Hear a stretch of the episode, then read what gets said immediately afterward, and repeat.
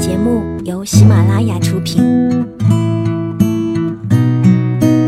嘿，你好吗？我是 Sandy 双双，我只想用我的声音温暖你的耳朵。最近我很想跟你讲很多的故事，在这一系列的故事里，其实别人都习惯叫我白日梦小姐。我觉得虽然说是梦，说不定真的是另一个平行时空，在那里总发生着一些我所不知道的美好的，或者是悲伤的事。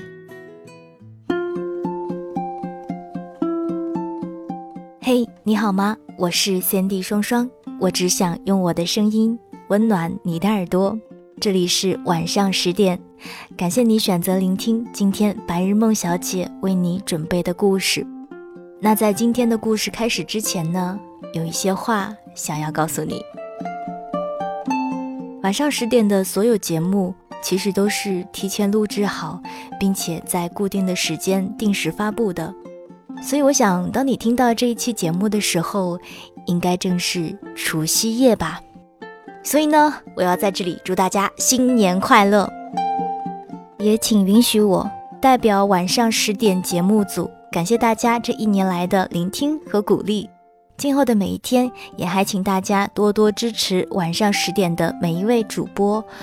嗯，我也要在这里感谢我们晚上十点的编辑桃子姑娘。啊，一直催着有拖延症的主播，也是蛮辛苦的。好了，谢谢大家，祝大家在新的一年里成绩好，多赚钱，有对象，要健康。嗯，虽然比较俗，但我觉得还是挺实在的。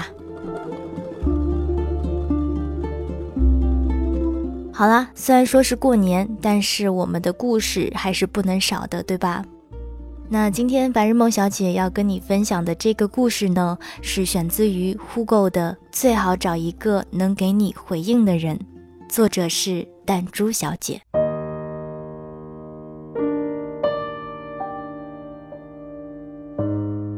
洛克尔分手了，我们欢呼雀跃，因为他再也不用跟我们诉苦了。洛可儿和前男友相爱相杀了三年，就给我们诉苦了三年。中心思想都是，我想跟他说说话，怎么就那么难？洛可儿想跟前男友聊上天，是真的难。有时候她上班无聊，打电话给前男友闲聊，嗲声嗲气的问：“亲爱的，你在干嘛？”换来前男友冷冰冰的一句：“你闲得慌就去报个课程。”她瞬间黑云密布，再也没有了好心情。有时候他们在家待几个小时，前男友玩电脑，她看看剧，弄弄其他的，各做各的事儿，对话不超过五句，还基本都是这个模式。洛可儿说：“亲爱的，你帮我看看这两件衣服哪件好看。”前男友说：“我正忙，你自己选。”洛可儿说：“我们公司那个谁谁今天怎么怎么的。”前男友说。做好你自己，别管别人的事儿。洛克尔躺在床上说：“亲爱的，咱们聊聊天吧。”前男友说：“大晚上的不睡觉聊什么天？”他们为这个吵架。洛克尔说：“你陪我聊聊天要死吗？”前男友说：“没事，瞎聊什么？”他竟无言以对。他的所有事情，在他看来都没什么大不了，都不值得一聊。连说话都说不上几句的两个人，必定之间隔着一条河流。也许可以同行，但再爱也是在对岸相望，没有办法肩并肩、心贴心朝着一个方向走去。其实洛可儿也没啥大事儿，他想沟通的是感情，他想让他掺和他的鸡毛蒜皮事儿。他也想融入他的生活，就算听他说说他不关心的政治，聊聊他不懂的球赛都好。人生里大事原本也没几件，我们要找的就是愿意跟我们回应这些小事的人。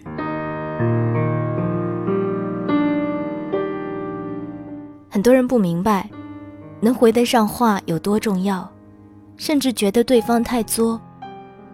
通常总有这样的情况：当对方心里燃着一团火，兴冲冲地奔向你，你冷不丁地回了一盆冷水，身凉且心凉。而且我觉得能回应比会聊天更重要。聊天可以表达自我感受，而回应更多的是去体会对方的感受。这不仅是一种情感需要，更是一种生理需要。听说美国中央情报局的最残忍的酷刑不是肉体折磨，而是关进一个什么都没有的小黑屋。再牛逼的犯人也熬不过几天就投降。二战之后，很多从集中营里出来的犹太人选择了自杀。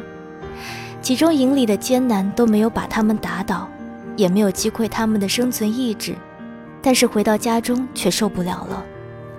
有人分析，他们从集中营里出来之后，讲自己所受的折磨和苦难时，发现周围的人根本理解不了，更不能感同身受，甚至对他们一遍一遍地讲述那些苦难表示厌烦。最终导致精神崩溃。身体上的痛苦，人们往往是可以独自承受的，而精神的孤独是一个人无法独自排解的。这就需要回应，需要人懂，需要别人跟自我的深层的连结。这种回应从亲人那里、朋友那里、爱人那里。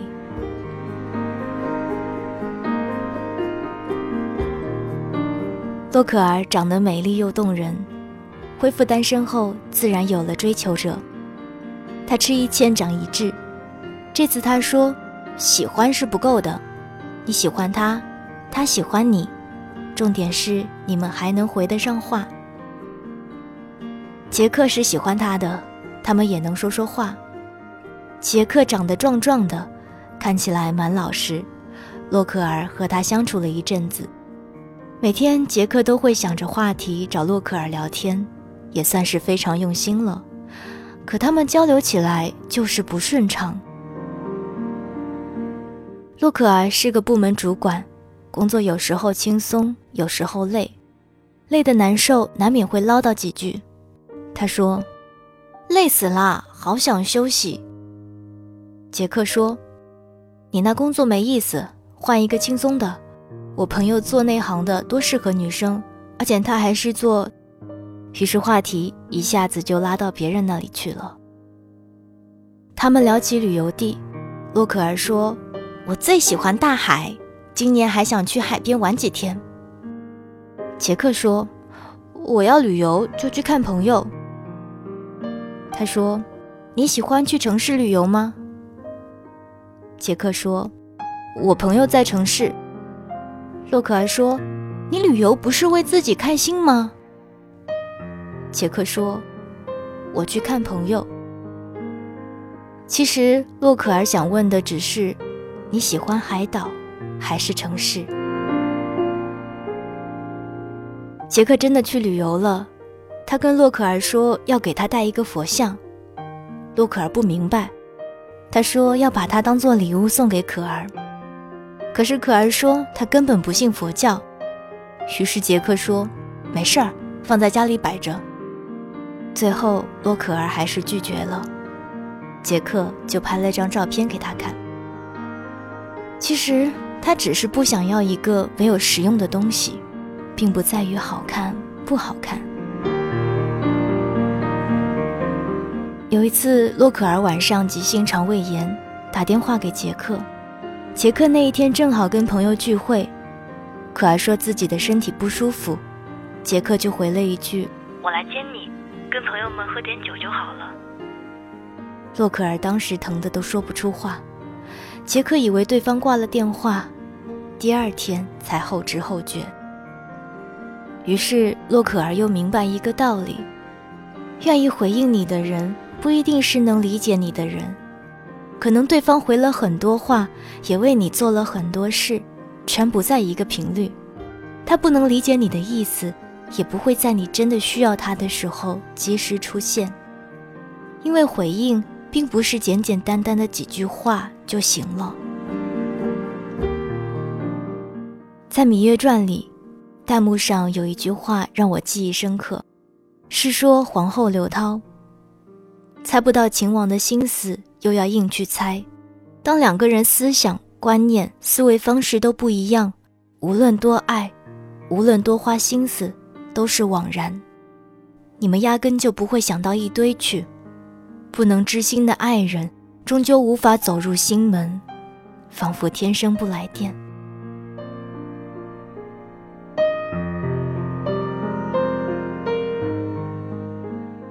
听过一个真实的故事，一个男人和妻子白手起家创业，奋斗到上亿身家。男人嫌弃妻子人老珠黄，就跟他离了婚，找了个年轻姑娘。最先，姑娘的年轻和新鲜感让他觉得什么都好，但是渐渐他发现他们越来越变得没话聊。姑娘只关心买什么包、穿什么衣服、头发换成什么颜色，而男人面临的问题就要艰难得多。商场倾轧、公司变动这些沉重的话题，他不知道怎么给他说，说了他也不会懂。偶尔提过，女孩也只是用嗲嗲的“不要紧啦”来回应。男人突然意识到，年轻姑娘虽美，却不能理解他，反而是前妻能跟他聊一聊，反而是前妻能跟他聊一聊，出出主意。最后，这个男人和前妻复了婚。因为回应中的理解，通常是需要建立在价值观甚至阶级一致上。否则就是天生不带感，最后感情也被这些差异化消磨光。所谓价值观一样，是你们的消费观、对事物的认知、处事原则和态度要相近。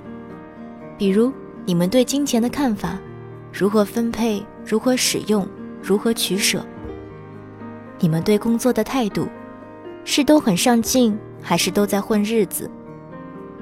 你们的家庭观念。男主外女主内，还是什么其他的？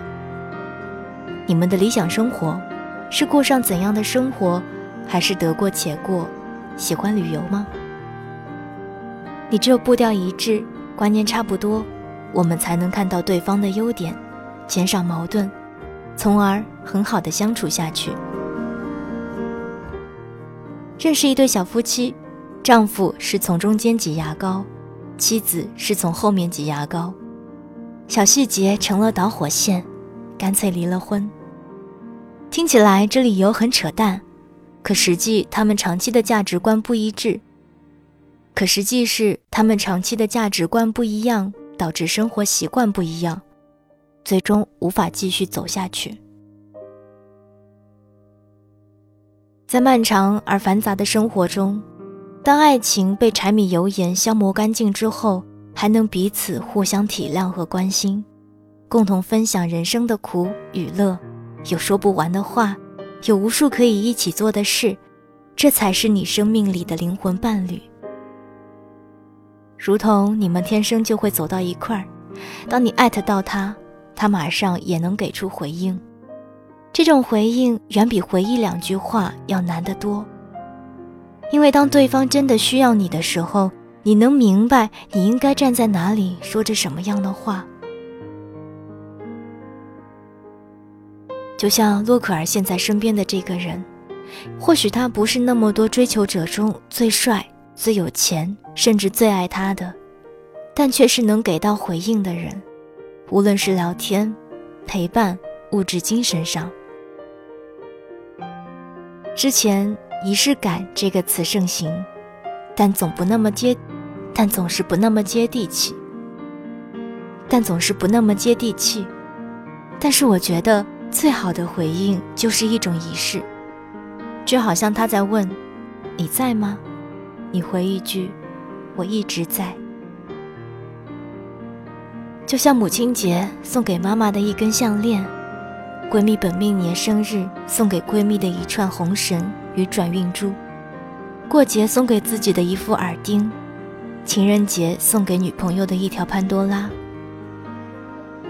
给你所爱的人最好的一个回应，用这一份诚意，让对方或者自己真切地感受到，并享受这份爱的心意。在人生路上，你们互相理解、包容和陪伴。当你在庄重而神圣的婚礼仪式上说一声“我愿意”，他将用心为你挑选一枚带有婚约的戒指，深情地戴在你的左手无名指上。这也是彼此爱的回应。这种回应无关金钱和财富，而在于发自内心的诚意。这，才是最好的仪式感。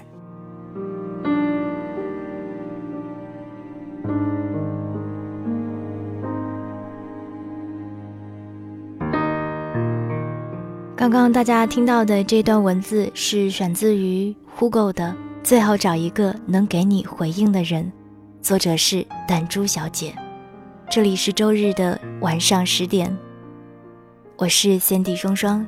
想要看到关于我的更多资讯，或者是更多节目的文字稿，欢迎关注我的新浪微博或者是微信公众平台。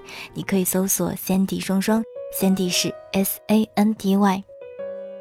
感谢您选择聆听我的声音，我们下一次再见吧。我是三 D 双双，我只想用我的声音温暖你的耳朵。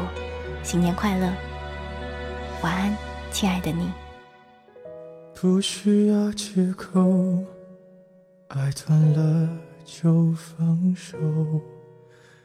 我不想听，你也没说，平静的交错。随便找个理由，决定了就别回头。不爱你的人，说什么都没用。分开时难过不能说，谁没谁不能好好过。那天我们走了很久，没有争吵过。分开时难过不要说，如果被你一笑而过，还不如让你选择想要的生活。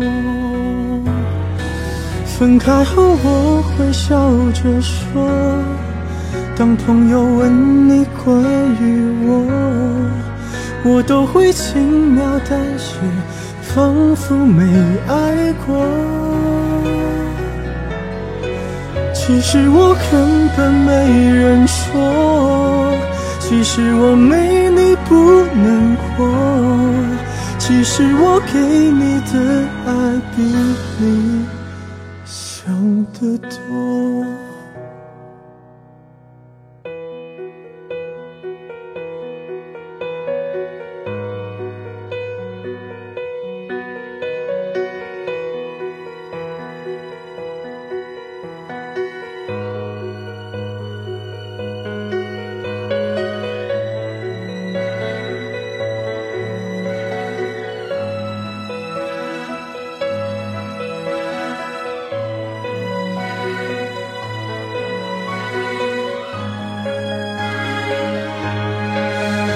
开心难过不能说，谁没谁不能好好过。那天我们走了很久，没有争吵过。分开时难过不要说，如果被你一笑而过，还不如让你选择想要。这生活喔喔分开后我会笑着说当朋友问你关于我我都会轻描淡写仿佛没爱过。其实我根本没人说。